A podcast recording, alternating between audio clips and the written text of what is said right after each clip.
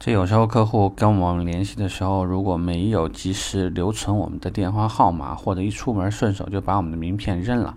会出现一种情况，那就是客户第二次，他甚至连你姓什么都不记得。呃，也许呢会有一些时候就是直接叫错名字。那我们就要讨论一个话题，那就是客户如果叫错名字怎么办？这里头呢本来就有几个问题。第一个呢，你名字偏不偏？就是说，你有没有生僻字？如果有，你应该在递送名片的时候给客户再次强调一下。当然说你用的好，很可能还能让客户的这个印象更加深刻。比如说，如果这里这里有一个人叫李德华，你说：“哎，你好，我姓李，木子李，刘德华的德华两个字。”也许客户的这个印象还可以，还挺深啊。尤其是如果你的姓氏刚好跟客户同姓。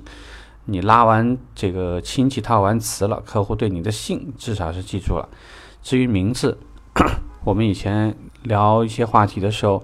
也会有一些人，呃，这个也是厂方的一些培训公司给的建议吧，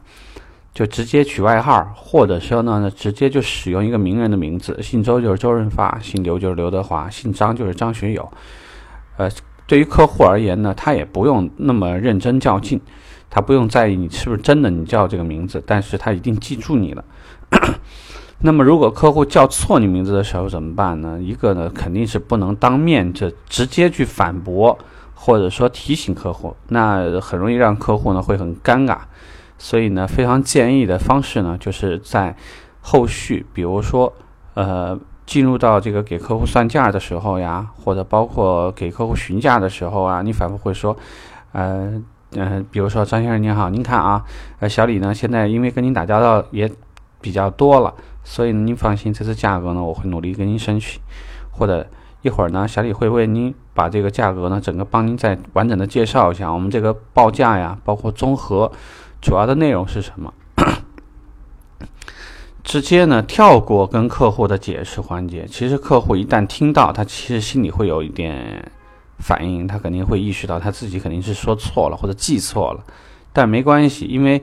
当你这种忽略和提醒做完以后，一方面呢，有些人会心存一点感激，总归留了个面子，呃，甚至说有些客户好说话呢，他也会对你总觉得，呃，能在你那儿买就在你那儿买吧，你看这小伙子人也挺不错的，对吧？那你在重复这件事情的时候，因为有很多种方式，一种方式呢，在报价单下面落你的名字。这个呢是留下全名的一种方式，或者一种方式呢会告诉客户上一次是不是忘了那个跟您发信息的时候啊忘了备注一下名字，主动表示是自己哪儿做的不太好，这个呢也是一种方式，让客户留存完整你的名字。其实呢有时候对于亲切度啊，包括有时候你去发微信的时候，人家能够一眼看出来这是谁的内容，这个其实帮助也挺大。所以呢，咱们这个话题其实主要就讲两个事儿，一个呢是客户如果记不住你名字怎么办？第二是客户叫错你名字怎么办？我们的名字对于客户来讲其实挺重要，因为如果说在他的脑子里头第一时间能闪现你，能想到你，一遇到什么事儿的话呢，立马就能翻出你的电话号码，而不是一拼命的去想这是什么品牌、什么门店，我当时是怎么备注的，呃。这个事情呢，如果你把它做好呢，会好很多。那方法除了我们刚刚讲的，你如果给客户加微信，还是建议呢，大家把备注那个地方做完整一点，呃，不会有问题。还有，如果你给客户发微信或者发短信的时候呢，落个款，这也是一种方法，当做是一种补救吧。OK，这个话题我们聊这，拜拜。